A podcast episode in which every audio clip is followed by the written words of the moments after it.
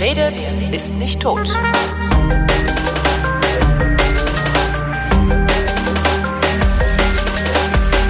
(1989) brach in der DDR die sogenannte friedliche Revolution aus und wurde schnell von denjenigen übernommen, die mit der eigentlichen Revolution nur wenig zu tun hatten, wenn überhaupt. Über diese Revolution hat der Chefredakteur des Leipziger Stadtmagazins Kreuzer im Oktober 2019 einen Artikel geschrieben mit dem Titel Die verlorene Revolution. Da hatte ich mir gedacht, ich könnte ja mal bei Andreas Rabe anrufen und ihn fragen, was genau er damit meint. Hallo Andreas. Hallo Holger. Die verlorene Revolution hast du geschrieben. Ähm, wer hat die verloren? Weil die ist doch gewonnen. Also.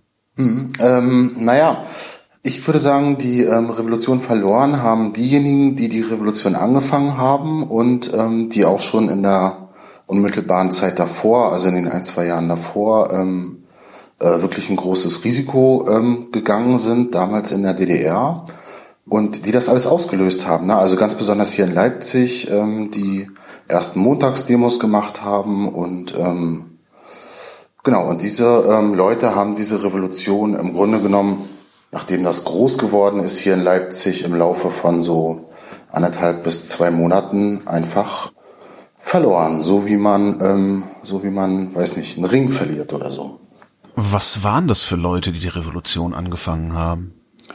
Das waren, äh, naja, das waren diese Oppositionellen, also heute nennt man sie manchmal Bürgerrechtler, obwohl das ein äh, Begriff ist, ähm, den es damals nicht so richtig gab. Ähm, die haben sich selber. Die Fusselbart waren das, ne? Die Fusselbärte, ja. ja. Genau, so ein bisschen, also solche Leute waren das. Und ähm, das waren, also in Berlin war das ein bisschen anders, aber besonders hier in Leipzig waren das ähm, wirklich viele junge Leute. Die Erzählung geht immer so, dass das alles so Kirchenleute waren. Mhm. Die äh, äh, evangelische Kirche hat auch mal versucht, glaube ich, diese Revolution die protestantische Revolution zu nennen. Und ähm, das äh, hat so ein bisschen so eine Überbetonung. Das waren gar nicht so viele Kirchenleute, sondern im Grunde genommen waren das, äh, ich würde mal sagen, so Hippies. Ne? Also ja. das waren Leute, die, ähm, also so Menschenrechtler, die waren an Menschenrechten interessiert, das waren Ökos, also Umweltschützer. Also das ist, spielt eine riesen ähm, wichtige Rolle in den Anfängen dieser ganzen Bewegung, glaube ich. Und ist auch eine Erklärung, warum Leipzig so ein Zentrum gewesen ist des Ganzen, weil äh, also hier war man wirklich an einem Ort mit dem Tagebau, also die haben ja bis an die Stadt rangebaggert und Bitterfeld vor der Tür und so weiter. Also hier war man wirklich an einem Ort, wo die Umwelt oder die Natur massivst kaputt gemacht wurde. Also das war, das war eine ganz wichtige Strömung. Und dann auch einfach sowas wie so Lebenskünstler, sag ich mal, und, und Künstler überhaupt, also richtige Künstler, was man so noch früher in Westdeutschland als Gammler bezeichnet hätte. Wie hießen die in der DDR? Naja, in der DDR waren das die Asozialen, die Assis. Die Assozi ah, okay. Assis, ne? Also es war ja in der DDR so, es gab ja ein Gesetz, man musste arbeiten gehen. Ähm, also mhm. der, ich weiß nicht genau, wie der Paragraph genau heißt, aber man nannte ihn den asozialen Paragraphen.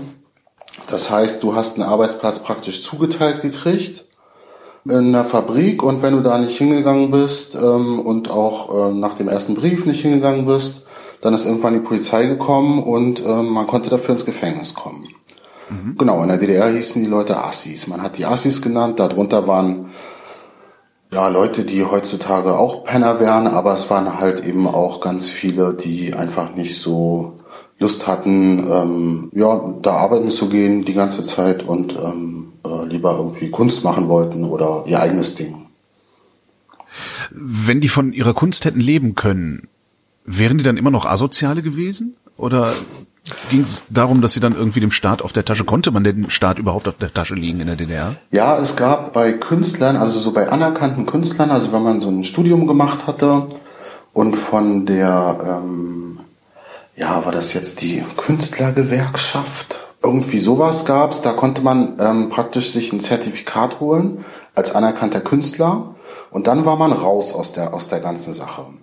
Das ja. ist eigentlich eine, ähm, äh, wenn man so mal überlegt, ähm, eine äh, relativ, ja, eine ganz gute Regelung gewesen ähm, für einige Leute. Ne? Dann, ähm, also die konnten dann wirklich, die haben dann praktisch Staatsaufträge gekriegt. Ja. Ne, von denen konnten die dann ganz gut leben und äh, mussten sonst nichts weiter machen und hatten tatsächlich viel Zeit, ähm, ihrer Kunst nachzugehen.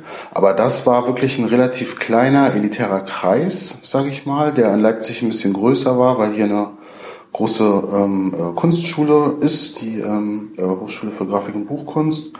Mhm. Also wenn man so im, im Fahrwasser ähm, äh, dieser Leute so ein bisschen, konnte man so ein bisschen mitschwimmen, aber wer eben dieses Zertifikat nicht bekommen hat, der war wirklich, naja, letztlich ähm, wurde er als Krimineller behandelt. Mhm.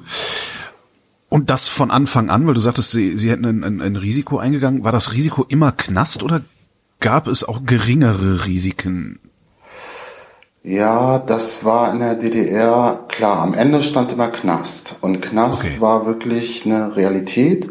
Und Knast war auch in der DDR ähm, nicht lustig, weil, ähm, naja, man hatte es aber tatsächlich zu tun gehabt, also es ist eine Diktatur gewesen und man hatte diesen Stasi-Staatsapparat und die hatten ganz, ganz viele Mittel, die Leute fertig zu machen, ohne dass die in den Knast gehen. Na, also mit allem möglichen, auch was, was, genau, was diese psychologische Fertigmachungstechniken, die die da hatten und dann diese Spitzelei und alles. Also man, also die haben, die haben dieser Szene schon richtig Ärger gemacht und Klar, wenn man erwischt wurde dabei, wie man Flugblätter verteilt, dann äh, wirst du da erstmal in so einen Keller geschleppt und du weißt ja auch nicht, was die machen. Mhm. Ja, also das ist ja auch so ein Problem in so einer Diktatur. Gut, die waren jetzt nicht ganz so schlimm wie die Nazis, dass die Leute wirklich verschwunden sind und umgebracht wurden oder so, aber trotzdem sitzt du da als 20-Jähriger im, im Polizeiknast und hast auch noch eins äh, auf die Fresse gekriegt, mal auf Deutsch gesagt, vorher so ein bisschen musstest dich nackig ausziehen und so und dann sitzt du da und die sagen dann auch erstmal ein paar Tage nicht Bescheid bei den Eltern, ne, wo die Kinder sind ja. oder so. Also sowas passiert.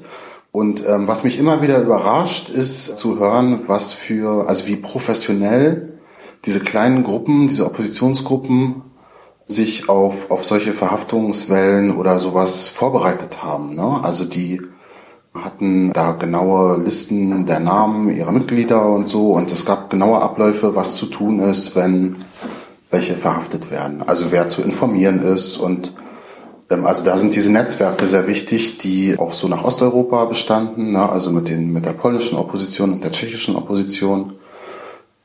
Wie haben die denn ihre Kommunikation aufrechterhalten können? Ich meine, heute ist das äh, ja, ist das ein No-Brainer, ne? Alle haben irgendwie ja, ein Telefon ja, in der Tasche. Wie ging denn das damals? Naja, die haben sich getroffen. Die haben sich verabredet. Es gab, also die Kirchen sind dadurch auch wichtig geworden, weil sie ähm, also erstmal Raum geboten haben, also tatsächlich im Wortessinne einen Raum angeboten haben, wo mhm. Leute sich so treffen konnten. Friedenskreis oder irgendwie so. Und dann gab's dienstags 18 Uhr, keine Ahnung, irgendwie so ein Treff. Ne? Und die Kirchen waren aber auch ähm, deswegen wichtig oder einzelne Pfarrer, weil ähm, die ein Telefon hatten. Ne, und konnten über dieses Telefon natürlich dann Kontakt halten, ich sag mal, zwischen den Städten ja. und wie gesagt tatsächlich auch so ein bisschen ins Ausland. Also das ähm, beschreiben zumindest die Leipziger hier als, ähm, also viele beschreiben das als sehr wichtig, so die Kontakte zu, ähm, also nach Prag und der Solidarność-Bewegung nach Polen. Hm. Heißt das, es wäre ohne die Kirchen gar nicht möglich gewesen? Also ohne die Kirchen hätte ein Raum gefehlt. Na und ein Kommunikationsnetz. Und auch ein Kommunikationsnetz. Also die Kirchen, das ähm, äh, ist tatsächlich so, die ähm, haben äh, so eine Infrastruktur zur Verfügung gestellt, die relativ sicher war und die diese Leute nutzen konnten. Und ohne die Kirchen wäre das schwieriger geworden. Und man muss ja auch bedenken, also die Kirchen, die Räume, die die Kirchen hatten, waren ja die einzigen öffentlichen Räume, die nicht staatlich waren. Weil alles andere, alle, weiß nicht, sowas wie Volkshochschule oder oder ähm, oder Universitätsräume oder also was heute, was man heute, also was heute nicht so staatlich kontrolliert wird, die äh, gab es ja nicht. Ne? Die Jugendzentren mhm. und so, das war alles vom Staat ähm, kontrolliert und nicht nutzbar. Da konnte man nichts machen. Und in den Kirchen da ging das. Also die wurden relativ in Ruhe gelassen. Die waren natürlich auch unterwandert von Stasi und so. Und es war auch so, dass wirklich nur einzelne Pfarrer waren, die ihre ähm, Räume, ihre Kirchen da genutzt haben und die Kirchenführung ähm, da ja auch eher dagegen war. Also die ähm, Leipziger ähm, Oppositionelle, die ähm, Gesine Oltmanns, die hat erzählt, dass die mit ihrem Menschenrechtskreis hatten, die, glaube ich, auch in Leipzig dann aus der Kirche rausgeflogen sind, ne? weil die ähm, Kirchenchefs halt gesagt haben, also evangelische Landeskirche oder wie das damals hieß, gesagt haben, nee, sowas, äh, mach das mal nicht. Und dann hatten die den Raum halt nicht mehr. Jetzt haben die Fusselbärte, ich bleib einfach mal bei dem Begriff, ähm, im Grunde die Revolution angefangen, sagst du, aber das haben sie ja im Verborgenen gemacht oder zumindest in so einem, ja, äh, halböffentlich. Wie ist das dann übergesprungen überhaupt?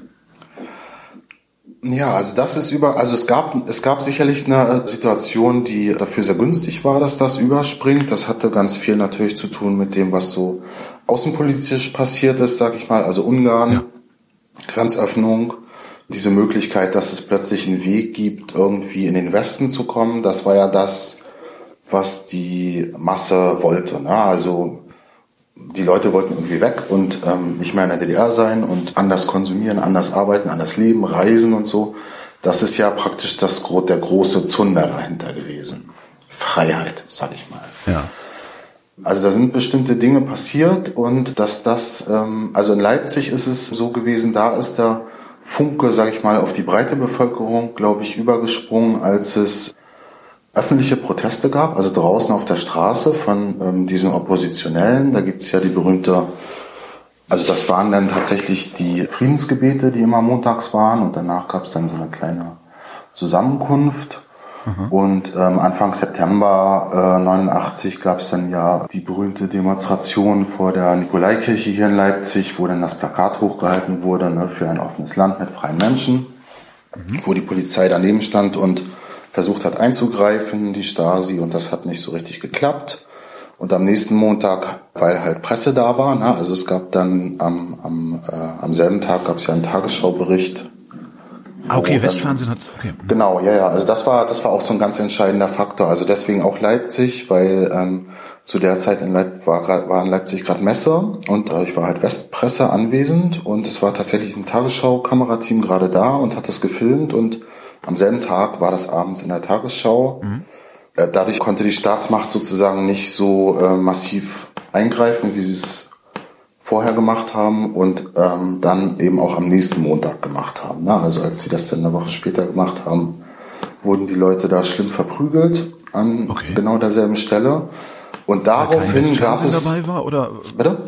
war da kein Westfernsehen mehr dabei? Genau, genau. Dann war kein Westfernsehen mehr dabei, äh, mehr dabei und dann ähm, wurde wirklich ähm, reingeknüppelt und Leute wurden festgenommen und da über den Platz geschleift und so weiter.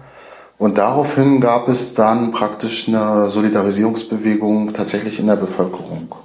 Also da ging es dann darum, lasst unsere Freunde frei und so. Und es gab so eine kleine Tafel mit so Kerzen, wo so die Namen drauf standen, derjenigen, die da verhaftet wurden. Und es haben sich immer mehr normale Bürger, sag ich mal, das ist ja in der Leipziger Innenstadt gewesen, die sind da vorbeigegangen und ähm, haben das gesehen und naja, da ging das auch so los mit den Kerzen, dass man seine Kerze irgendwie dazu stellt und äh, was aber dann immer noch unter erheblichem persönlichem Risiko passiert ist, oder? War zu dem Zeitpunkt schon klar, dass man allenfalls mit einem blauen Auge aus der Nummer rauskommen würde, wenn man sich an den Protesten beteiligt. Nee, also damals, ähm, das, das war ein Riesenrisiko, weil man wusste nicht, äh, es, äh, es ist ja immer unklar, was machen die und was können die machen und also man weiß das ja nicht.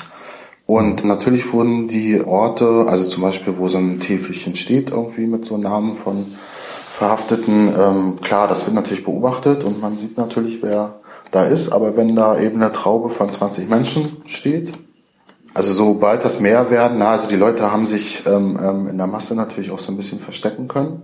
Na, man sagt immer, die Leute sind so hinter der Gardine hervorgekommen irgendwann. Und das, mhm. das ist so im September 89 passiert. Und tatsächlich ist ähm, diese Szene, die ich beschrieben habe, also neben der Nikolaikirche, ja genau der Anfang dieser Montagsdemonstration gewesen. War da die Revolution schon verloren? Nee, also da hat die Revolution, ist sie praktisch ausgebrochen, würde ich mal sagen. Ja. Es gibt ja diesen Begriff der friedlichen Revolution, ähm, der ja immer benutzt wird und der zwar im Grunde genommen legitim ist, das kann man schon so sagen, aber ganz so war es natürlich auch nicht, weil ähm, es gab auch in dieser Phase relativ viel Gewalt, und zwar Staatsgewalt. Also ganz so super friedlich war das auch nicht. Es ist aber trotzdem relativ friedlich geblieben und äh, man kann halt gucken, wie diese Montagsdemonstrationen immer größer, größer, größer werden, bis dann schließlich die halt ihren Höhepunkt erreichen, ähm, ungefähr äh, einen Monat später, am 9. Oktober. Das ist dann ja diese berühmte Montagsdemonstration, als hier in Leipzig 70.000 Leute im Dunkeln und größtenteils auch ohne Kerzen und alle mit Angst ähm, um den Ring ähm, marschiert sind und es vorher die Ansage gab, naja, ähm, äh, also in der Zeitung stand ja, dass der Sozialismus äh, zur Not auch mit der Waffe in der Hand verteidigt werden würde. Und man halt wirklich nicht wusste, was an diesem Tag passiert. Und ähm, das war dann ja der Tag, wo man gemerkt hat, dass der Staat, also dass das einfach zu viel ist für die Polizei und dass der Staat eben doch nicht bereit ist, zum letzten Mittel zu greifen äh, ähm, und dass die Demonstranten damit durchkommen. Und danach ist dann das Eis gebrochen gewesen so ein bisschen. Ja, und das ist ja wirklich nur, es sind ja wirklich nur vier Wochen dazwischen und ähm, oder vielleicht fünf Wochen ähm, und in genau dieser Zeit ist das passiert und genau diese Zeit wird von den ähm, Oppositionellen, also die, die ich meine, die wirklich damit angefangen haben, auch als die intensivste und äh, schönste beschrieben, weil sie relativ angstfrei sein konnten und weil sie halt gesehen haben, dass ähm, die Menschen ähm, äh, sich beteiligen an ihren Protesten und sich raustrauen, endlich. Mhm. Und das ist ja von Montag zu Montag gewachsen. Also erst waren es 200 Leute, dann waren es 1000 Leute, dann waren es 5000 und ähm, dann plötzlich 70.000. Ja. Wenn du jetzt, wenn du jetzt mit den mit den damaligen Oppositionellen sprichst, beschreiben die einen Zeitpunkt, wann sie die Revolution verloren haben? Ja, also das ist eine, tatsächlich eine Frage, die ich ganz oft gestellt habe. Und die Antwort auf diese Frage ist eigentlich so, ähm, also die erste Antwort ist immer der Mauerfall, also der Zeitpunkt des Mauerfalls weil ähm, also wiederum einen Monat später tatsächlich sich die Stimmung wirklich deutlich geändert hatte auf den ähm, Demonstrationen und weil man es auch gesehen hatte. Also diese Demonstrationen, die waren ja für also für Menschenrechte, also die ja in der DDR nicht galten. Die waren für Frieden, die waren für ähm, wie gesagt Umweltschutz, die waren dafür, dass es ein anderes System gibt, die waren für eine ja, ich weiß nicht, ob direkte Demokratie das richtige Wort ist, aber so eine, ähm, ja, sowas wie eine direkte Demokratie, ne, die waren halt gegen die Herrschaft der Bonzen und so. Mhm. Und das ist sichtbar, also richtig sichtbar umgebrochen nach dem Mauerfall in Richtung einer, also von Demonstrationen für Deutschland, sag ich mal so, ne, also in so ein, ähm, eigentlich eine nationalistische Richtung muss man ja. so, also man muss das ja irgendwie so benennen, das haben die Leute damals vielleicht nicht so empfunden, aber und nach dem Mauerfall ist das richtig sichtbar geworden, weil natürlich plötzlich überall diese Deutschlandfahnen geweht haben und die Leute haben die mitgebracht auf die Demonstrationen und vor dem Mauerfall hat man die ja nicht gekriegt, da konnte man die ja nicht kaufen. Ne? Also das ist eine Entwicklung, die schon kurz vorher so eingesetzt hat, was viele erzählen, dass auch die Stimmung auf den Demonstrationen umgeschlagen ist und von einigen eben als ungemütlich empfunden wurde. Also relativ schnell waren ja auch richtige Neonazis dabei, die natürlich sofort erkannt haben, dass es hier irgendwie um Deutschland geht und Deutschland hier und Deutschland da und so. Und darum sagen viele, ähm, der Moment ist eigentlich der Mauerfall und das kann man wohl so sagen. Also das ist eine tolle Sache, der Mauerfall, aber danach ist das dann so ein bisschen durchgebrochen und die Stimmung hat sich komplett verändert in der DDR. Ja. Das heißt, die Bürgerrechtler sagen, sie haben die Revolution an die Nationalisten verloren? Kann man das, das so kann man so nennen. Äh, also muss man jetzt nicht. Man kann auch sagen, gut, die Leute wollten halt diese Einheit. Das ist ja eine Idee, die ähm, also für die Älteren jetzt ja seit Jahrzehnten irgendwie rumwaberte und so weiter, ähm, dass es eigentlich ein Land ist und nicht zwei und so. Aber es ist tatsächlich eine nationalistische Geschichte geworden. Das ist auch total offensichtlich, wenn man sich ähm, die Bilder anguckt oder sich selber erinnert, wie das, wie das damals gewesen ist, was für einen Verlauf das genommen hat. Es ging halt plötzlich nicht mehr um mehr Demokratie in dem einen Land, der DDR, sondern es ging im Grunde genommen nur noch darum, dass es jetzt ein Deutschland gibt und das war natürlich das Westdeutschland. Ähm, das sollte in dem in ja mehr Demokratie war als in Ostdeutschland. Genau, von daher genau, genau. Vielleicht, von daher vielleicht ursprünglich gar nicht unbedingt das das schlechteste Motiv, also die schlechteste Motivation nee, nee, nee, zu sagen, überhaupt nicht. lass mal wieder Vereinigung machen, dann haben wir ja äh, Freiheit und Demokratie. Genau, und genau, genau.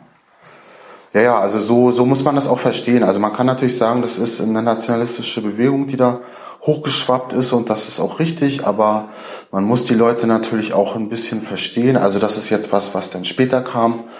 Ich habe das mal so ausgedrückt, dass die keine Lust mehr hatten auf weitere Experimente. Ne? Also es gab ja ein Angebot, also diese, ich sag mal, oppositionellen Dissidentenbewegung, die hat sich dann ja auch politisch formiert in verschiedenen Vereinigungen. Also Neues Forum ist ähm, das bekannteste. Später haben die sich zusammengeschlossen zu diesem berühmten Bündnis 90, was es ja zumindest als Namen immer noch gibt. Ja. Und äh, die haben natürlich eine Alternative angeboten innerhalb der DDR. Also eine demokratische Alternative, meiner Meinung nach mit einem sehr vernünftigen Programm und sehr vernünftigen Hintergründen, auch aus heutiger Sicht sehr modernen oder sehr zeitgemäßen ähm, politischen Forderungen und so weiter. Ich kann aber auch die Leute verstehen, dass die gesagt haben, nee, also pff, äh, reicht jetzt, da hinten funktioniert's, wir nehmen lieber das. Genau, also die halt, ne? damals ja. Deutsche Mark und äh, Helmut Kohl und, und Mercedes-Benz und keine Ahnung, ähm, Haribo, das sind ja alles so Sachen, die sicher sind und die funktionieren und da kann man natürlich verstehen, dass die Leute sagen, nee, wir wollen das jetzt. Ja, zwei Jahre später waren alle arbeitslos. Ja, also. Das ist was anderes als funktionieren, oder? Genau, ja, ja. Also damit haben die Leute natürlich nicht gerechnet. Dass, ähm, aber ähm, es war halt auch so ein Überschwang. Es war natürlich eine psychologisch ähm, sehr intensive Zeit für ein ganzes Volk, sag ich mal, oder ein paar Millionen Menschen. Hm. Und äh, man war da total im Überschwang. Das ähm, sieht man ja auch auf allen Bildern, die da existieren aus der Zeit, dass die Menschen wirklich extrem euphorisiert waren. Und ähm, also ich war zu der Zeit äh, ähm, elf Jahre alt. Ich kann das bestätigen. Das war wirklich so. Und da hat man, obwohl ähm, es genug äh, Menschen gab, die davor gewarnt haben, dass das so passieren, also dass das so werden wird, hat man sich da trotzdem darauf eingelassen und dann waren die Leute plötzlich alle arbeitslos, also waren nicht wirklich alle, aber wirklich viele. Mhm. Und da ist dann natürlich auch sofort die Wut entstanden. Ne? Und das hat noch nicht mal zwei Jahre gedauert, sondern das ging eigentlich schneller. Also das war dann wirklich 91. Ähm, ist ja schon die Geschichte, die bekannt ist, dass, ähm, also wo man die Bilder kennt, wie Helmut Kohl da in Halle mit ähm, Eiern beworfen wurde. Ach stimmt, wo er, wo er auf, auf die Masse zustimmt. Wo er dann auf die Masse zustimmt und da die Leute rausgreifen will und überhaupt nicht mehr zu halten ist. Und ähm, das ist, äh, das ist 1991. Also das äh, ging dann sehr, sehr schnell. Jetzt hätte 1991 wäre dann doch wieder eine Chance gewesen, die Revolution wieder an sich zu nehmen, oder? Hatten die da schon aufgegeben? Ja, also diese, ähm, die Leute, über die ich rede, das ist so ein bisschen schwierig zu benennen, wer das jetzt genau ist, aber ich sage jetzt mal die Hippies und Ökos und mhm. und die Fusselbärte. Ähm, die, die, die Fusselbärte, so die, ja, waren ja auch viele Frauen dabei. Ich, ähm. ich meine das auch absolut, ich meine das auch absolut liebevoll und überhaupt nicht, aber ich finde, es ist so ein schönes Bild, da kann man das alles so schön drunter subsumieren. Ja. Ich weiß, es ist weder präzise noch gerecht. Ja, ja. Äh, es ist tatsächlich so, also viele von denen haben aufgegeben. Ähm, viele von denen ähm, sind also bereits zu der Zeit, also viele sagen ja schon, dass sie äh, im November auch nicht mehr auf dieser, oder Oktober, also so Ende Oktober schon nicht mehr zu diesen Demos gegangen sind. Die waren teilweise mit was anderem beschäftigt, ähm, also neues Forum und sich irgendwie organisieren und es gab ja auch den runden Tisch und so und es gab ja andere Podien, auf denen ähm, diese Leute da unterwegs waren. Aber ähm, das wird von vielen beschrieben, dass bereits so Ende Oktober tatsächlich auch durch also Nazis auf den Demos, das ähm, mhm. äh, wurde ja eine ganze Zeit lang nicht, also überhaupt gar nicht kommuniziert, dass das überhaupt gegeben hat, aber ähm, das ist halt relativ deutlich gewesen. Die haben natürlich dann auch ähm, diese Fusselbärte, die sie natürlich als eher, ja heute würde man Zecken. sagen, links mhm ähm, genau. empfunden haben, was ja. in der DDR natürlich ein bisschen schwierig ist, weil äh, der Staat ja auch äh, offiziell links war, aber die waren ja anders links als offiziell links. Aber da waren, da gab es natürlich auch schon Bedrohungen und das ist ja auch so eine Zeit, wo es ähm, erste Schlägereien und gewalttätige Übergriffe und so gab. In Leipzig gab es das auch, ein bisschen weniger vielleicht, aber es gab zum Beispiel in Dresden da schon ganz andere Geschichten und naja, und viele haben sich tatsächlich ähm, zurückgezogen. Die hatten auch vielleicht gar nicht so die große Ambition, jetzt hier die ganze Welt zu verändern. Also die wurden ja auch überrollt von diesen Ereignissen, die ja, also wenn man sich mal zurückversetzt in die Zeit, kann man aus heutiger Sicht eigentlich gar nicht. Ähm, das ging so absurd schnell alles. Äh, ja. Und das ist ja die totale Wahnsinnsveränderung gewesen, ja. ähm, weil das kann man sich heute ja, also zumindest als Bürger dieses Landes auch nicht vorstellen, wie, also wer jetzt keine direkte Erinnerung daran hat, wie das tatsächlich ist, wenn du in so einem Land eingesperrt bist und das gilt ja für immer und es ist irgendwie klar, wenn du abhaust, dann ähm, ballern die dich ab an der Grenze. Erschossen, ja. Und so, ähm, und das, also man, da ist ja kein Ende absehbar gewesen. Ne? Und plötzlich bricht das alles zusammen. Das ist schon ein ganz schön dickes Ding gewesen. Und da sind natürlich auch viele einfach wieder in ihr Privatleben zurückgegangen. Es gibt eine Reihe von Leuten, die dann versucht haben, Politik zu machen und gescheitert sind.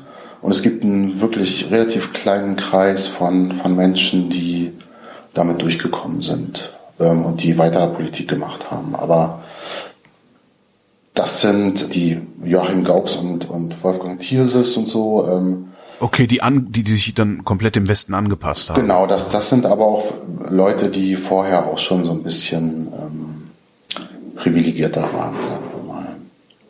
Inwiefern privilegierter? Naja, also die, ähm, also die jetzt nicht total voll Opposition gewesen sind in der DDR, sondern die so ein bisschen später dann dazu gekommen sind. Und also Joachim Gauck ist ja so ein Beispiel. Ne? Also der ist ja Pfarrer gewesen in Rostock, ähm, also ja. äh, in meiner Heimatstadt Rostock und wurde dann ja, als er dann auch Bundespräsident geworden ist, war er auch immer so der große Bürgerrechtler und so. Aber ja. wenn man die Leute in Rostock fragt, also Joachim Gauck war ähm, praktisch der Pfarrer der größten Kirche dort in Rostock, Marienkirche. Und der hat dann auch mitgemacht ähm, bei diesen Protesten und seine Kirche geöffnet und so, aber naja, ich sag mal nicht ganz am Anfang, sondern als das schon eine große Bewegung war. Ne? Also der, ähm, also das war jemand, der im System integriert gewesen ist und jetzt, also den man jetzt nicht als Dissidenten bezeichnen könnte oder so. Und solche Leute haben dann natürlich weitergemacht. Was ich nicht so ganz verstehe, ist, ist das Gleiche hätten doch auch die äh, ja, Urrevolutionäre machen können. Die hätten doch auch erstmal versuchen können, im System mitzuschwimmen, bis sie da sind, wo sie tatsächlich was verändern können. Ja.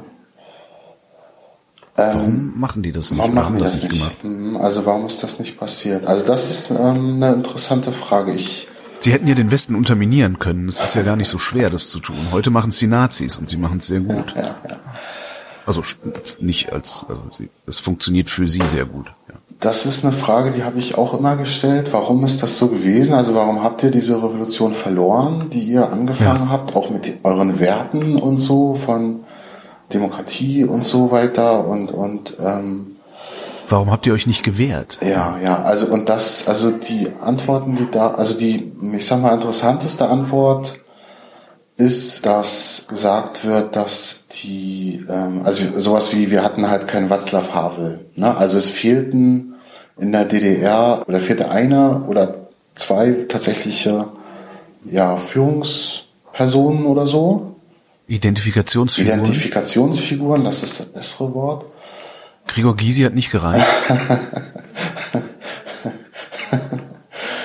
ähm, Nee, also es, ähm, und das lag daran, dass ähm, äh, die DDR ja in den, in den Jahren davor ähm, die Oppositionellen und auch ähm, die kleineren und noch unbekannteren ja nicht mehr irgendwie äh, groß weggeknastet hat oder also ins Gefängnis gesteckt, sondern ähm, viele von denen haben die ja ausreisen lassen. Ne? Also das war ja dieses ja. berühmte Freikaufen und dieses Ausreisen lassen. Also es war ja, was ich immer nicht verstanden habe, bei den ganzen DDR-Bürgern, die ähm, abhauen wollten in den Westen, es gab eigentlich einen Weg, wie man äh, relativ leicht abhauen konnte. Man musste nur drei, vier Jahre irgendwie ordentlich Opposition machen, dann haben die einen auch rausgelassen.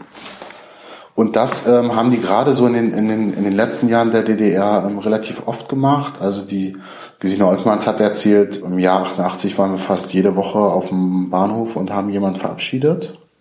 Was heißt denn ordentlich Opposition machen? Naja, ähm, also weil kann ja genauso gut passieren, hast du eben gesagt, dass du in den Knast kommst und dann ist, ist das Gegenteil von Ausreise. Ja, das konnte auch passieren, aber die haben, äh, also zumindest am Ende der DDR haben sie die meisten Leute ähm, ausreisen lassen, weil die erkannt haben, die sind dann weg. Ja, und vom Kessel nehmen. Ja. Genau, also das ist ähm, gar nicht mal so doof gewesen. Und das hat aber ähm, auch dazu geführt, dass natürlich einfach viele Leute dann einfach weg gewesen sind. und nicht mehr im Land. Sich wahrscheinlich alle anderen gedacht haben, wieso darf der raus und ich nicht? So, so ungefähr, ja. Naja, also nee, die meisten dieser Leute, die wollten ja da bleiben, wo sie, wo sie sind und wollten ja ähm, praktisch Veränderungen ähm, äh, in der DDR irgendwie.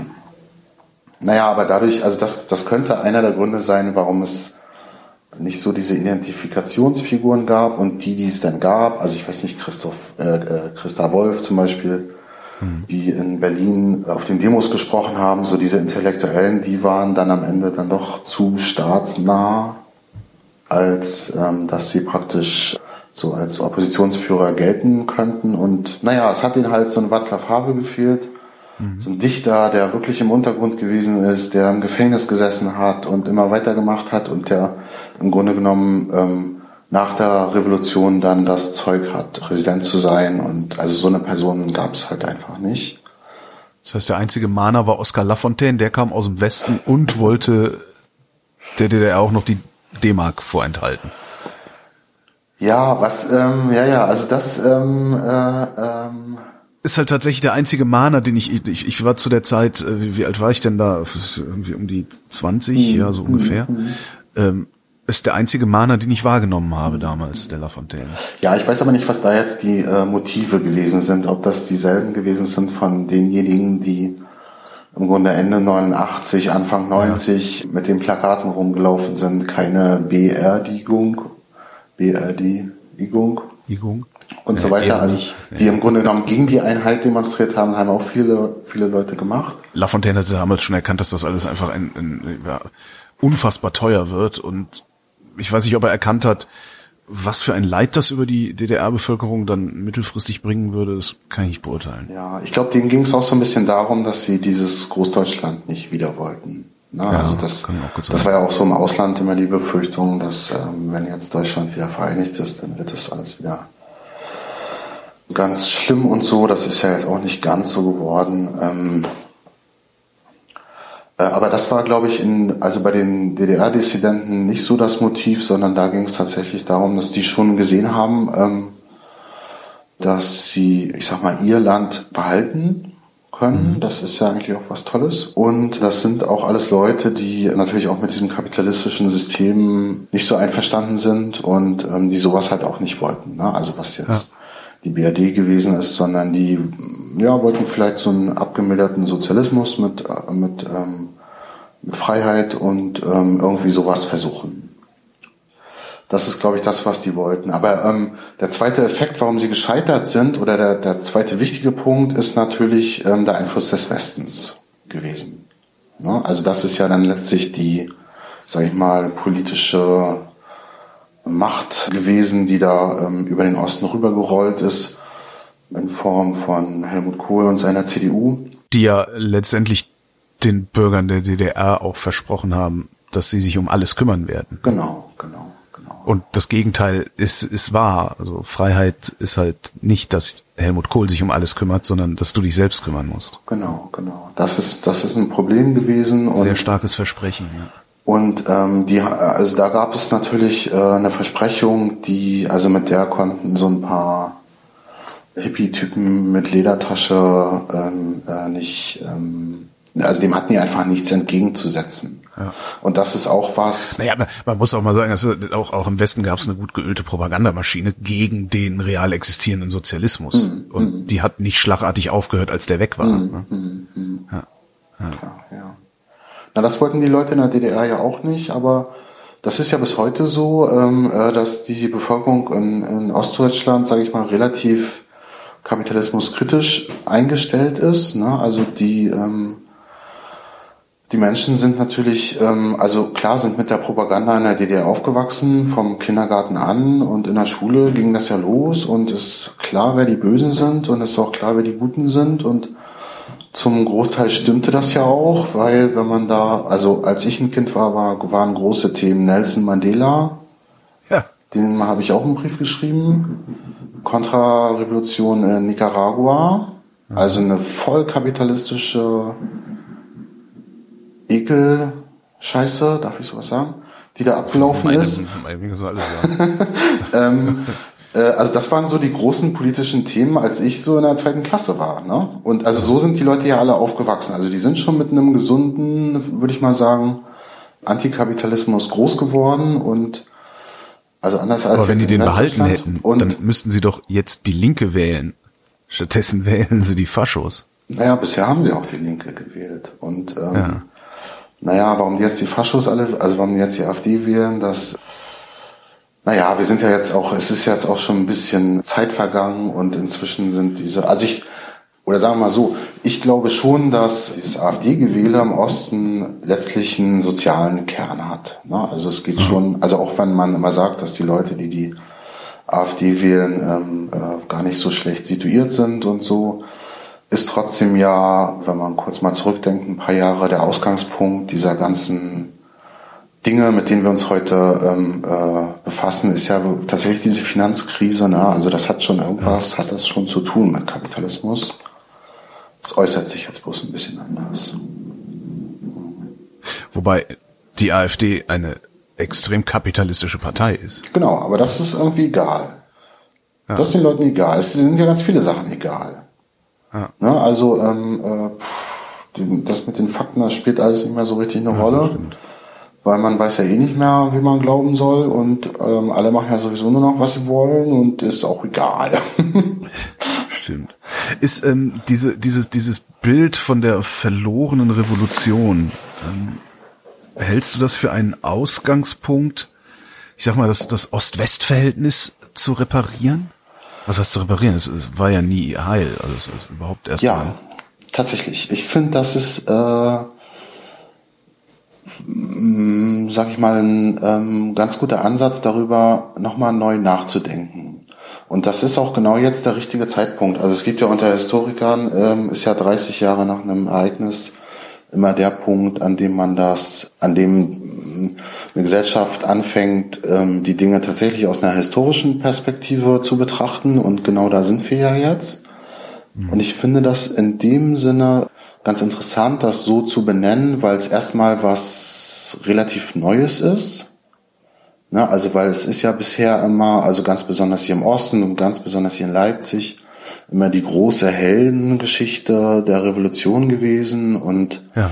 Alles Helden und das ist alles so toll und die Einheit und der Einheitskanzler und so. Also es ist eine, also nicht nur eine positive Geschichte, die es ja wirklich ist, also muss man ja mal sagen, es ist ja, ist ja nicht so schlimm oder, oder es ist überhaupt nicht schlimm, sondern gut, wie sich das alles entwickelt hat. Also hätte viel schlimmer kommen können, sagen wir mal so. Aber es ist ja auch zu so einem Staatsmythos geworden. Ja, klar. Ne? Und das, ähm, wir Deutschen, wir, ne? also auch wir Westdeutschen, genau. haben eine friedliche Revolution gemacht. Das finde ich immer ganz lustig, genau, äh, genau, genau. diese Wahrnehmung. Die tollste der Welt. Und man muss das, also wenn man das mal so betrachtet, dass da, ähm, äh, also was ich ja meine, auch mit der verlorenen Revolution sind ja auch verlorene politische ähm, Träume oder Visionen oder so, die es, ähm, die es gab am Anfang der Protestbewegung in der DDR, die es heute immer noch gibt. Also heute ist es eher so das, was so, ich sag mal, in dem ähm, Milieu linksliberal, grün irgendwie so existiert. Das ähm, ist ja relativ deckungsgleich. Mhm. Also so jetzt, wenn man das mal so in äh, Parteien irgendwie äh, benennen will. Das ist ja eine äh, starke Bewegung auch jetzt in Deutschland und ich glaube, dass man, also ich kann mir vorstellen, dass man ähm, tatsächlich äh, für die Zukunft des Landes so ein bisschen was vielleicht sogar lernen kann, ähm, indem man sich diese Oppositionsgruppen mal anguckt. Was wollten die?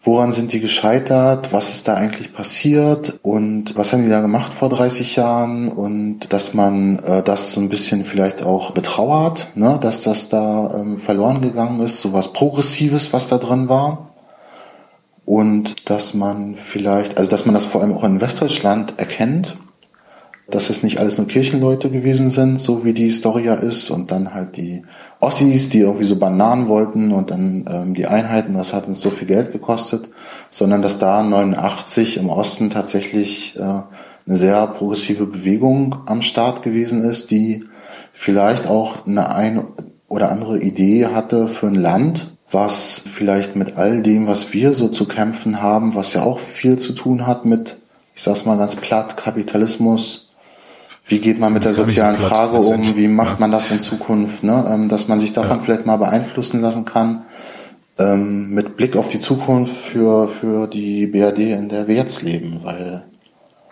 ähm, vielleicht ist es ja wirklich so, dass es so nicht weitergehen kann. Es kommt die ökologische Frage dazu, die ganzen Klimageschichten und so weiter. Irgendwie sind wir ja jetzt auch in einer Zeit, wo klar ist, dass sich irgendwas ändern muss. Ja.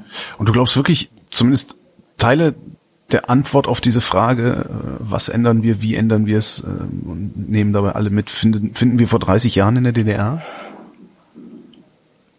Äh, da bin ich mir nicht so richtig sicher, weil ich glaube, das, was die Leute damals wollten, das sind jetzt keine bis heute unbekannten Konzepte. Ich glaube, das gibt ja. es schon alles politisch. Na, aber ähm, vielleicht kann man sich ja mal so ein bisschen inspirieren lassen von dem, was, was die Leute wollten und womit sie das durchgesetzt haben und auch was für einen Erfolg die damit hatten. Ja, also ähm, dass es tatsächlich möglich gewesen ist mit einer Forderung nach mehr Demokratie, nach Menschenrechten tatsächlich auch die äh, Massen zu bewegen, irgendwas zu machen. Also dass das denn am Ende war halt leichter, war halt leichter nachzuweisen, dass der Staat äh, demokratische Defizite und absolut, Defizite ja ja klar, natürlich, hat, ne? natürlich. Das heute nachzuweisen ist halt sehr aufwendig und genau.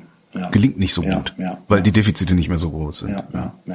Du, ähm, du sagtest, man müsste sich auch angucken, was die Gruppen gemacht haben. Wo guckt man sich das eigentlich an? Abgesehen davon, dass man vielleicht Artikel wie deinen liest oder äh, mhm. unsere Sendung jetzt mhm. hört. Mhm. Ähm, das ist schwierig. Und das ist auch ein Problem, was zusammenhängt mit dieser, mit diesem Staatsmythos oder so. Ich nenne das mal einfach so, der sich so herausgebildet hat. Es gibt äh, Dokumentationsstellen, also hier in Leipzig, Archiv Bürgerbewegung zum Beispiel, das findet man auch im Internet, Archiv Bürgerbewegung, wenn man das googelt, die haben eine Webseite, da gibt es ganz viele auch Originaldokumente von damals, äh, wo man nochmal nachlesen kann, wie die so drauf gewesen sind und wie die sich so ausgedrückt haben. Und aber es gibt ähm, trotzdem eine richtige Aufarbeitung, tatsächliche Aufarbeitung dieser Wendezeit und der unmittelbaren Vorwendezeit in der DDR. Äh, gibt es äh, sicherlich in der Wissenschaft. Das geht jetzt auch los. Das wird auch immer besser so. Also man merkt auch so in den letzten ein, zwei Jahren kommen immer mehr Bücher raus, die im Grunde genommen auch so eine ähnliche These haben, wie, wie, wie ich sie hatte. Aber äh, so richtig gut aufgearbeitet ist das nicht. Und das liegt eben daran, dass der einzige Ort, an dem diese Bürgerrechtler so ein bisschen ähm, über die Zeit gekommen sind, ist ja diese Stasi-Unterlagenbehörde. Ja. Na, also das ist ja im Grunde genommen, äh, also, äh, also da gab es auch Jobs. Ne? Also das ähm, und äh, die hat sich aber natürlich nur mit der Stasi beschäftigt. Also wirklich nur mit dem Bösesten des Bösen in der DDR und Dadurch ist die Stasi-Zeit ganz gut, oder das, was die Stasi, was der Geheimdienst gemacht hat, ganz gut aufgearbeitet, aber was ähm, die Demokratiebewegung in der DDR ähm, tatsächlich gemacht hat, das also ist für, für eine breite Öffentlichkeit kaum aufgearbeitet. Es gibt, ähm, was so Museen angeht, ähm, gibt es im Grunde genommen zwei Strömungen. Die eine kommt aus einer, ich nenne sie mal eher also man kann sie fast schon rechten Bürgerrechtsecke nennen, ähm, die sich hier in Leipzig zum Beispiel mit dem ähm, Stasi-Museum in der runden Ecke so ein bisschen materialisiert hat. Also die äh, praktisch Systemhasser, die die äh, schreckliche DDR ausstellen, ne? also Stasi ah, okay. und, und mhm. so weiter. Also wie schlimm das alles gewesen ist, die Diktatur und so, das ähm, ist ja auch alles richtig, aber es ist natürlich auch ein bisschen verkürzt. Und es gibt sozusagen das Bundesdeutsche, die bundesdeutschen Gedenkorte, die, ich sag's mal so, aus Bonn irgendwie installiert wurden. Hier in Ostdeutschland, das ist in Leipzig, ist das das Zeitgeschichtliche Forum, heißt das, wo auch Ausstellungen gemacht werden zu DDR und wie war das Leben in der DDR und so. Und das ist dann aber alles so so ein bisschen der Blick hier äh, Sonnenallee und Goodbye Lenin. Ne? Okay. Also das ist so ein bisschen ähm, Wie eigentlich das, das Alltagsleben in der DDR war. Ja, also angeblich auch nicht und so mit der und, Politik. Mh, wo dann alle, ähm, klar, äh, was aber der Realität natürlich auch nicht entspricht. Also das ist dann so eine Mischung aus so Nostalgie und die äh, Schrecken, sage ich mal, der Diktatur und der Überwachung und diese ganzen Dinge. Aber das wird alles auf eine Art und Weise kombiniert, wo Mm, sowas wie ähm, diese Dissidentenbewegung und die Kunstszene der DDR und so, das konnte alles gar nicht so richtig äh, vor, sondern es ist eher so ein bisschen was Nostalgisches, was so oberflächlich ist einfach auch. Aber was so in den Tiefen steckt, dafür weiß ich nicht, kenne ich keinen, also so einen richtigen Erinnerungsort oder ein Museum ne, oder irgendwie sowas, wo man hingehen kann und sich wirklich ja. informieren kann. Gibt's glaube ich nicht. Es gibt ein paar Bücher. Das heißt, wir müssen mehr drüber reden. Genau, also man muss mehr drüber reden und es muss dafür auch Öffentlichkeit geben und es kann auch nicht sein, dass man ähm, gleich der Miesmacher ist, wenn man jetzt sagt, na ja, das mit der, also so richtig friedlich war diese friedliche Revolution nicht. Punkt eins. Auch bei der angeblich friedlichen, tollen Demokratiebewegung damals waren Nazis dabei, waren Rassisten dabei. Ähm, Punkt zwei, Punkt drei. Es ging tatsächlich um Nationalismus. Es war wirklich so ein nationalistischer Über Schwang, in dem sozusagen die Weichen für die Einheit von Ost und West gestellt wurden. Ich finde, man muss da so ein bisschen ähm, realistischer drauf blicken und ich glaube, dann kann man so ein bisschen was rausziehen aus dieser Zeit eben für ähm, unsere Zukunft, ja. Wenn du sagst, äh, dass äh, gerade Westdeutschland erkennen muss, dass es damals auch ich weiß jetzt nicht mehr, wie du es genannt hast, aber dass es damals im, in diesen, in diesen bei diesen Bürgerrechtlern äh, sinnvolle Impulse für das ganze Land, also für die zweite Bundesrepublik sozusagen gegeben hätte. Mhm. Bedeutet das, die Ostdeutschen erkennen das automatisch und wir könnten sie in die Verantwortung nehmen, diesen Gedanken auch tatsächlich zu formulieren und rauszutragen, weil das sind immerhin 16 Millionen Leute. Äh, wenn die einmal ordentlich das Maul aufmachen, hat's jeder gehört. Die Fra Frage ist ja, kann ich zu einem beliebigen Ostdeutschen gehen und sagen, eigentlich wäre doch geil gewesen, wie die Bürgerrechtler das damals wollten und er versteht, was ich meine? Das glaube ich schon, ja. Also zumindest in den, ja, ich weiß nicht, wie es jetzt so in der tiefsten Provinz irgendwie ist. Es gibt auch so ein paar Ecken, die. Ja gut, er kann so in der Eifel fahren, das. ähm, aber ich sag mal so, äh, so halbwegs gebildete Leute in Ostdeutschland auf jeden Fall. Deswegen verfängt das ja auch AfD vollende die Wende. Ne? Ist ja wirklich ähm, schlau, sage ich mal, äh, also relativ clever. Ich will es gar nicht schlau nennen, aber also das funktioniert ja und es funktioniert ja auch Demokratiedefizite zu benennen. Und es funktioniert ja auch zu sagen, äh, das sind doch dieselben Bonzen, die jetzt da oben sitzen. Und es ist ja auch was dran. Und natürlich ist es so, dass, äh, ich sag mal, der durchschnittliche DDR-Bürger, also ich formuliere es jetzt mal ganz positiv, ähm, ein sehr politisierter Mensch eigentlich ist.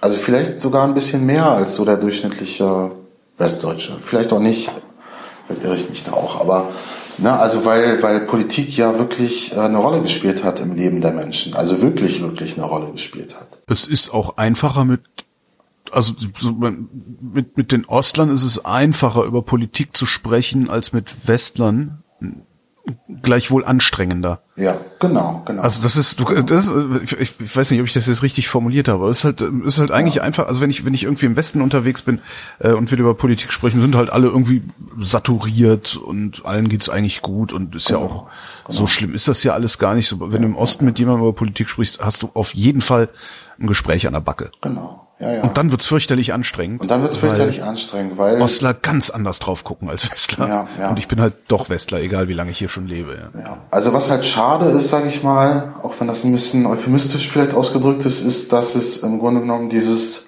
demokratische Grundrauschen in Ostdeutschland nicht so richtig existent ist. Also auch wenn damals die Leute immer für Demokratie auf die Straße gegangen sind, ist es wirklich so, dass dieses System eigentlich äh, von einer relativ breiten Bevölkerung angezweifelt wird. Ja. Ne? Also das äußert sich dann in so Sachen, die es, äh, also in so Sprüchen, die es sicherlich auch woanders gibt, aber egal wie man wählt, die machen sowieso, was sie wollen. Ja, jetzt haben wir Demokratie und ich habe trotzdem nicht mitzureden. Genau. Und was soll ich als Einzelner denn ändern? Genau. Und das sind so Gefühle, die natürlich auch was damit zu tun haben, dass die Leute sich nicht beteiligen wollen, haben auch keinen Bock da drauf. Ne, das kommt natürlich auch so ein bisschen aus der DDR. Also die Politik machen natürlich immer die anderen und dann heul ich rum. Und ähm, so passiert das ja auch. Also Stichwort Meinungsfreiheit ist ja auch sowas. Ne? Ähm, da gibt es eine Diskussionsrunde und da ist der AfD-Politiker nicht eingeladen. Meinungsfreiheit wird total unterdrückt, aber wenn du dann zu den Leuten sagst, na, ihr könnt doch auch eine Diskussionsveranstaltung machen und da könnt ihr einen einladen von der AfD und einen vom Mond oder so, passiert dann in der Regel auch nicht. Ne? Also dann ist man dann ja. auch irgendwie so, hm, ja. Naja, ähm, also damit hängt das so zusammen. Also dieses demokratische Grundrauschen nenne ich das mal, was man in Westdeutschland, also auch so vom Gefühl her, was da viel stärker ist, das hat man, das hat man hier im Osten leider nicht so richtig. Die Leute denken immer noch, naja, vielleicht ist es doch ganz gut, wenn da einer ist irgendwie, der so ein bisschen Ahnung hat und der das durchzieht und der auch was bewirken kann. Deswegen finden viele auch Putin so gut. Ne, weil man da ja so das mhm. Gefühl hat, der, der kann was machen. Die ganzen Oligarchen hat er alle weggehaftet und die Lebenserwartung um zehn Jahre gesenkt. Ja, das, das finde ich dann immer das Komische, dass die Leute das dann nicht sehen. Ne? Ja. Also, dass sie das dann nicht sehen und ähm, das hatten wir am Anfang schon mal, also dieses berühmte Postfaktische, dass mhm. man dann selbst, wenn, wenn, wenn, wenn man es ihnen vorführt, dann ähm, ist, hat man plötzlich so diesen Psychoeffekt, dass man, dass viele Leute sagen oder sich selbst sagen, also entweder verstummen sie in der Regel oder sie sagen sich selbst halt, naja, ist doch egal. Also da. Ähm, Mich trifft's ja nicht, solange, solange ich lebe, sterben ja die anderen. Irgendwie so, ja. Hm. Ja, ja, das ist ja auch sowas, was man so lernt. Mhm. So, wie, wie machen wir das jetzt? Also, wir, wir müssen nochmal neu nachdenken über, ich sag mal, die, ja, die Konstitution unseres Landes äh, oder unserer beider Länder. Ähm, mit was für einem Ergebnis ist ja relativ klar, dass wir endlich ein Land sind und irgendwie, ne, das äh, Ilko Kowalczuk sagte in einer Sendung vor ein paar Monaten oder Wochen, je nachdem, wann ich das jetzt hier veröffentliche, ähm, das Problem ist, der, der Westdeutsche ist immer nur im Osten der Westdeutsche, der Ostdeutsche ist aber immer der Ostdeutsche. Und es wäre irgendwie ganz schön, wenn wir einfach Deutsche wären. Ähm, das, das, das, das wäre das Ergebnis, was ich mir wünschen würde. Aber wie machen wir das konkret? Wo fangen wir an mit diesem Neu-Nachdenken als Gesellschaft? Also, dass wir beide das jetzt hier in so einer Sendung hinkriegen, okay.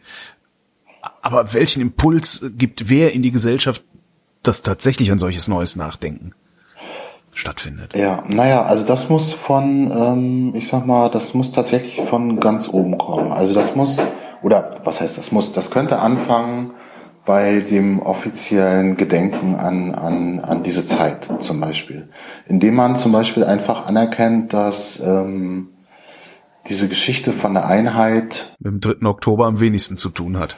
Genau, ähm, also es ist ein Beitritt gewesen, also das ist jetzt so eine Sache mit, mit so Wörtern, die mit Wörtern und, und Bezeichnungen zu tun hat.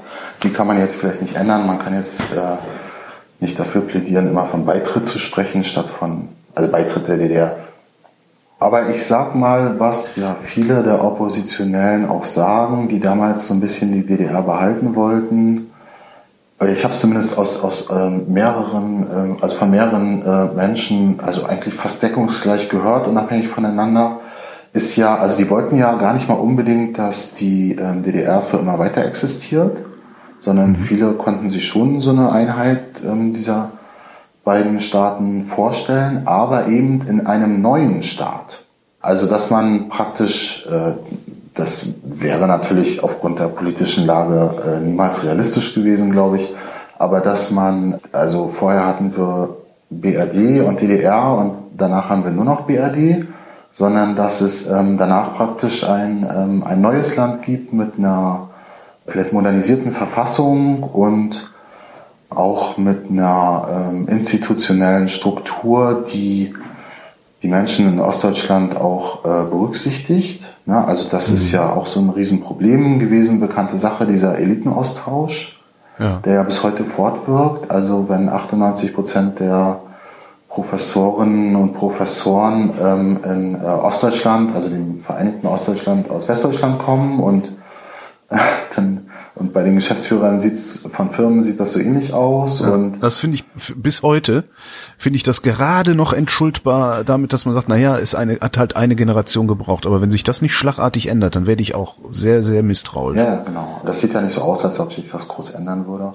So ein bisschen schon, aber ähm, da muss man mal gucken. Ne? Also ähm, ja, dann wären halt andere Leute irgendwie am Ruder gewesen und ähm, das Ganze hätte vielleicht eine andere Richtung genommen. Es hätte natürlich auch sein können, also ich sag mal, die konkrete Vision ist ja, man hätte noch fünf oder zehn Jahre DDR gemacht als ein offenes Land, klar, mit offenen Grenzen und so.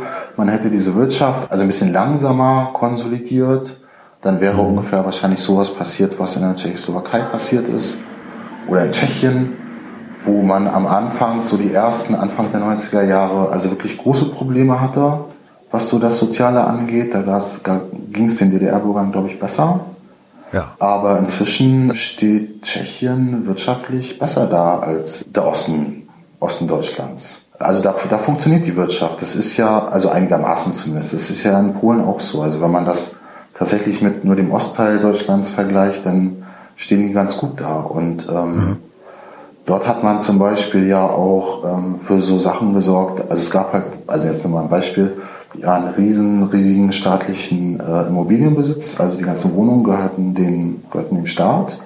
Mhm. Und ähm, in Tschechien hat man relativ schnell gesagt, okay, die Mieter dieser Wohnungen, die kriegen ein Angebot, dass sie wirklich für ein Apfel und ein Ei, also für ein paar tausend ähm, Euros, äh, wenn man das umrechnet, äh, ihre Wohnung kaufen können. Das haben natürlich viele gemacht. Es gab dafür Kredite.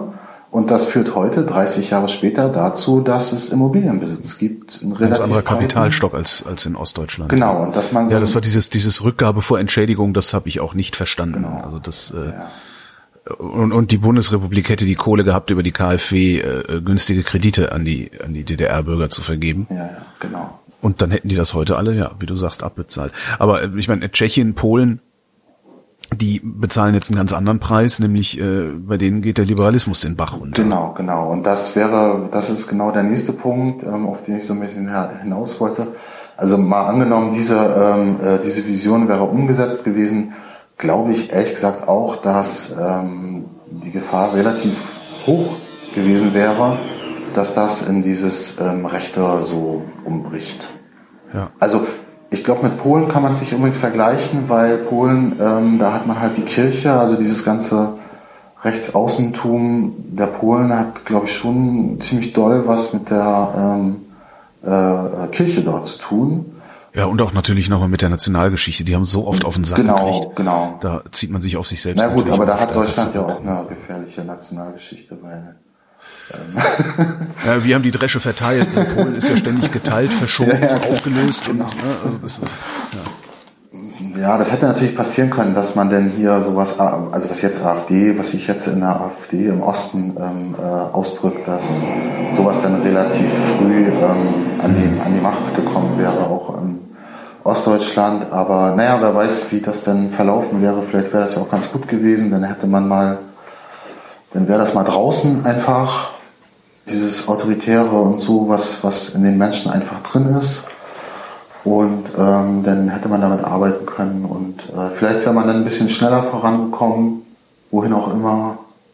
Naja, hätte, hätte Fahrradkette, ja. Naja, ich äh, sehe hier gerade auf dem Foto nochmal das Plakat. Also, also mich beeindruckt das immer wieder für ein offenes Land mit freien Menschen. Ähm, das ist ja eine Forderung, die kann man heute immer noch stellen. Und, äh, Sind wir kein offenes Land mit freien Menschen? Naja, naja, es gibt, es gibt Armut, es gibt Leute, die irgendwie, weiß ich nicht, wie viele Menschen sind psychisch erkrankt, weil sie zu viel arbeiten und hm. also es ist natürlich eine Interpretationsgeschichte. Ähm, also auch wenn man viel machen kann und wenn es uns gut geht und mir auch gut geht, ähm, würde ich sagen, dass man schon noch eine bessere Gesellschaft bauen kann als die, die wir jetzt haben. Warum hast du vorhin bei Gregor Gysi so lachen müssen? Bei Gregor Gysi, naja, also ja. Gregor Gysi ist, äh, na, Gregor Gysi ist doch SED.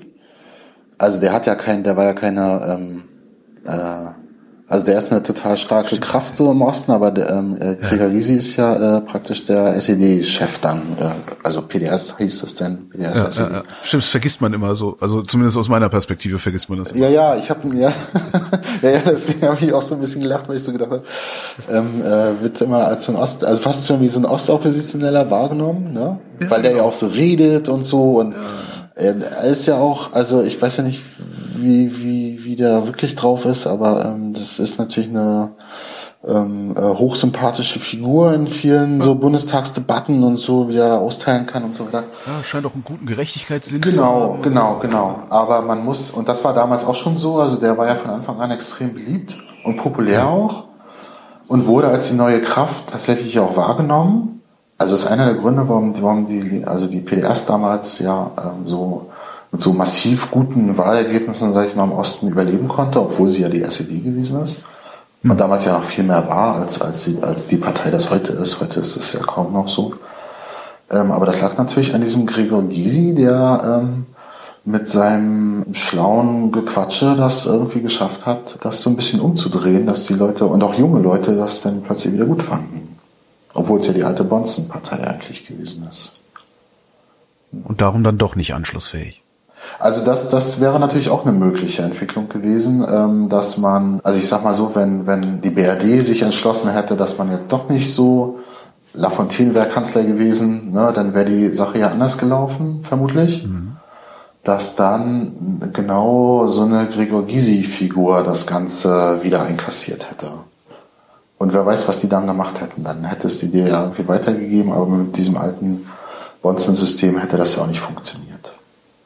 Wir wissen es nicht. Ist auch egal. Ähm, wir müssen Stimmt. ja irgendwie, es geht ja immer so um heute und um morgen vielleicht noch. Und dazu ist es aber, glaube ich, wichtig, also wofür ich einfach plädieren würde, ist, dass man wirklich realistisch auf diese Zeit guckt, dass man das nicht so in so Mythen immer einpackt. Ne? Also man sollte jetzt auch nicht den Dissidenten und oppositionellen Mythos aufmachen. Da mhm. gibt es auch genug Leute, die ähm, deren Motive jetzt vielleicht auch nicht so vorbildlich gewesen sind, aber ähm, man muss da realistisch raufgucken und das wurde in den letzten 30 Jahren nicht so richtig gemacht.